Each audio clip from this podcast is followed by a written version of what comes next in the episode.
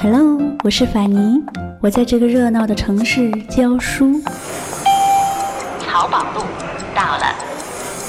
不过我喜欢“云淡风轻”这个词。如果这个时候窗外有风，我就有了飞的理由。在清淡的时光里行走，在清淡的时光里行走，安静若素，安静若素，笑对烦扰。欢迎收听法尼时间。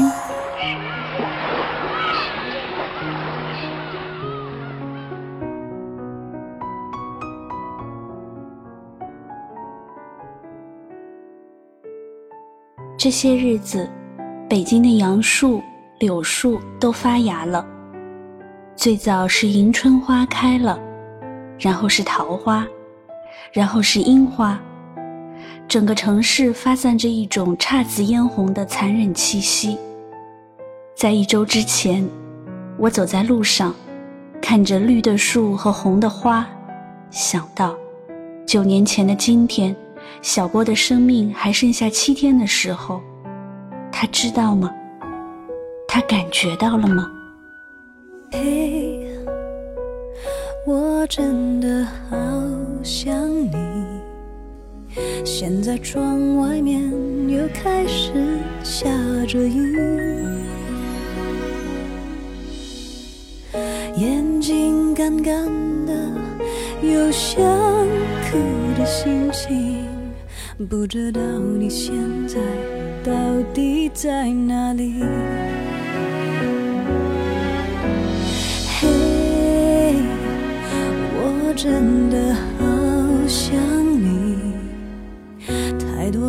情绪，没适当的表情。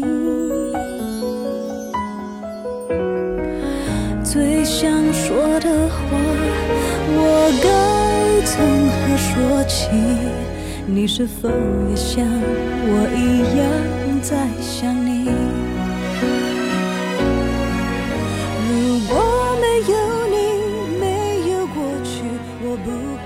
王小波出生在一九五二年五月十三日，当时他的家庭正在遭遇不幸，所以取这个名字。寄托了父母的希望，希望他今后的人生不要再经历大风大浪。每个人的小时候都是孤独又坎坷的，他也是。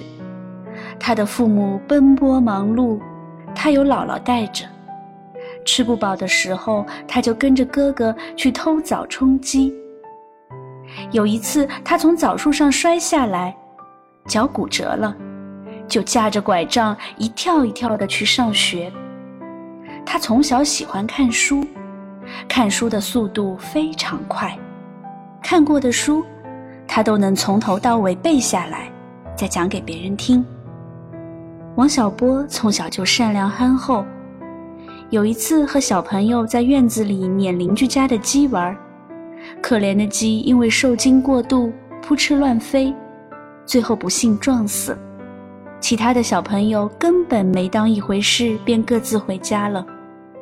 但小波却非常难过，他不知该怎样去承担责任，怕回家被大人批评，不敢回家。后来他就一个人走路去找姐姐，一个犯了错的小孩子，从人民大学走到了西单，饿着肚子走了三个小时。一九六八年，王小波去了云南陇川插队。从北京到陇川要坐几天几夜的火车，再转汽车。一个瘦瘦高高的男孩，从北方辗转到了炎热的南方。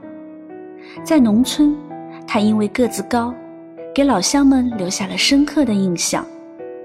总是一根裤腿长，一根裤腿短。走起路来吊着膀子，弓着腰，一晃一晃的。他在生产队里干农活，喂猪。那里天高地阔，时常刮着大风。闲下来的时候，没有任何娱乐，他只能看书。能看的书也不多，所以一本书到了他的手里，会被他翻了又翻，直到他被翻破了。因为在乡下太艰苦，小波得了急性肝炎，变得又黄又瘦。他母亲听说了，十分心疼，就给他寄了两斤白糖。那袋白糖，经过几个人的转手，坐了一个多月的车，终于到了陇川。王小波打开白糖的时候，发现它已经成了蚂蚁窝。由于肝炎一直不好，他终于得到机会离开了云南，回到北京。回北京以后，没有工作，他只好又去山东插队，在一个民办中学当老师。一九七七年，在《光明日报》做编辑的李银河读到了在朋友圈子里传阅的一部小说手稿，小说叫做《绿毛水怪》，写在一个很大的本子上。李银河读完之后，翻看了作者名，看到作者叫王小波。李银河当时有一种感觉，早晚会跟这个人发生点什么。后来有一天，李银河陪朋友去拜访王小波的父亲，在他家里，他见到了王小波。李银河第一眼见到他，心里想的是：这个人长得可真够难看的。没聊到几句，王小波突然问他：“你有朋友吗？”在北京，有时候朋友指的是男朋友。李银河说。没有，王小波说：“那你看我怎么样？”李银河很惊讶，这个人怎么可以这么率性？然后王小波开始给李银河写情书，他把情书写在五线谱上，这样浪漫的举动怎能不打动他的心呢？我是你先坐窗前的那棵橡树，我是你初次流。泪是手边的书，我是你春夜注视的那段蜡烛，我是你秋天穿上的楚楚衣服，我要你打开你挂在夏日的窗，我要你牵我的手在午后徜徉，我要你。注视我，注视你的目光，默默的告诉我初恋的。于是，一个普通工厂的工人和一个日报社的编辑开始谈起了恋爱。社会地位的悬殊并没有什么影响，因为他们欣赏的是对方的智力和淳朴的个性。李银河也并不是美女，但是王小波却说，她是他的。无价之宝。你好啊，李银河，一封封的情书总是这样开头。他就像一个孩子，在爱里渴望又无助。他肆意表达自己的爱情，怎么表达都不够。当李银河在他身边的时候，他恨不得一天有四十九个小时和你在一起。当李银河出差去外地的时候，他孤独难过的像一只在旗杆上吊死的猫。当李银河要回来的时候，他高兴的要放一个震响京城的大炮仗。在他二十八岁的时候，他们决定结婚了。当时李银河还是有点犹豫的，差点就不结了，因为王小波确实长得不好看。他如实相告，王小波就对他说。那我到动物园爬行馆去比一比。他又说：“你也不太好看嘛。”所以两人扯平，结婚去了。因为当时王小波还在读大学，所以他们结婚没有婚礼，只摆了一桌酒席，请了亲人。王小波性格憨厚，不善言辞，但跟李银河在一起，他们总能做倾心之谈。结婚以后，散步聊天是最愉快的事情。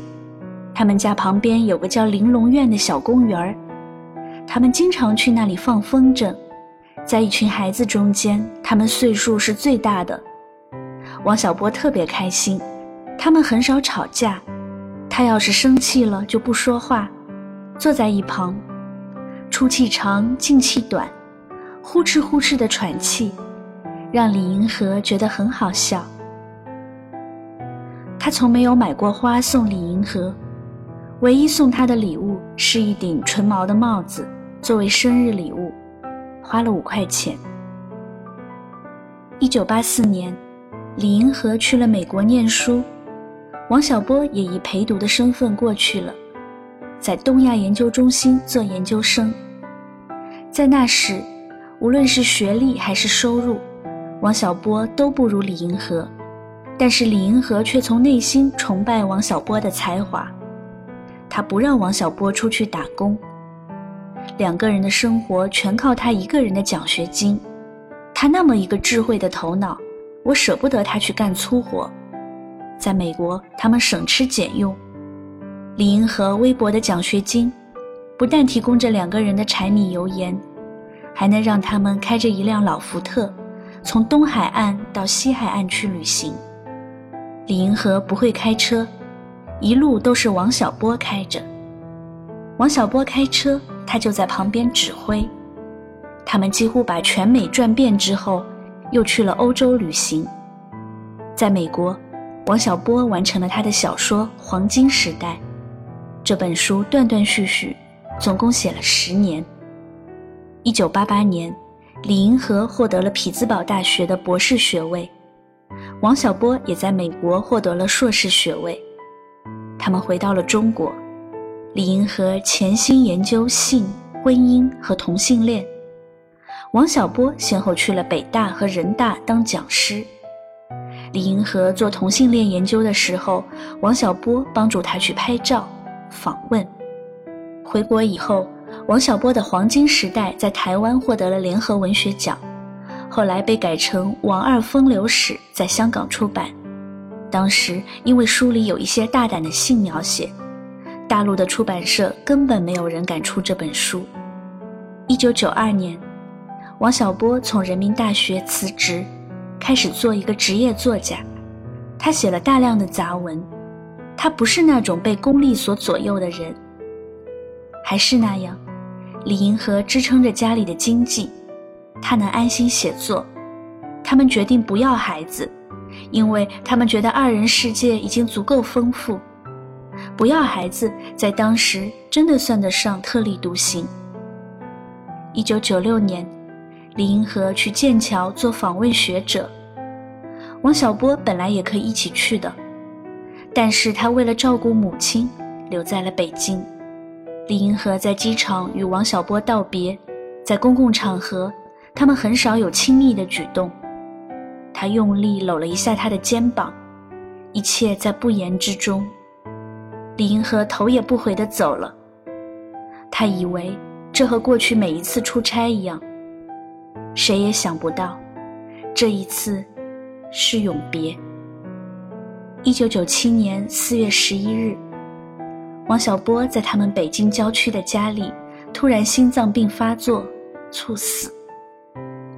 死的时候，身边一个人都没有。邻居听到他大喊了两声，但没有人敢上去看一眼。李银河在英国接到电话，已经是两天以后。他从英国赶回来，伏在他身边痛哭。人生残酷，情投意合的爱人，没有一句告别，就永久的离散了。他为他在北京郊区选了一块特殊的墓地，一块巨大的石头，来安放他的骨灰。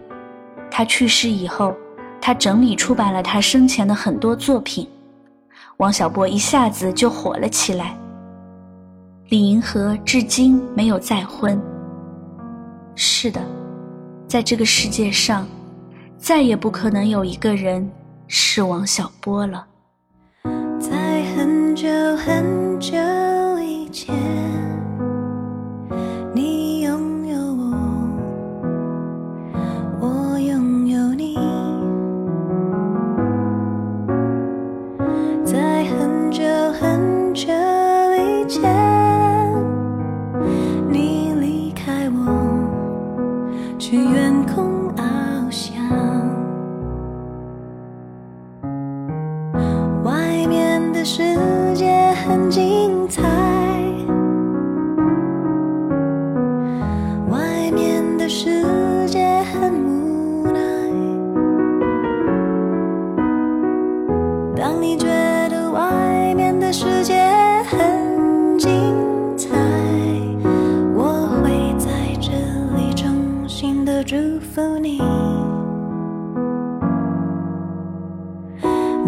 夕阳西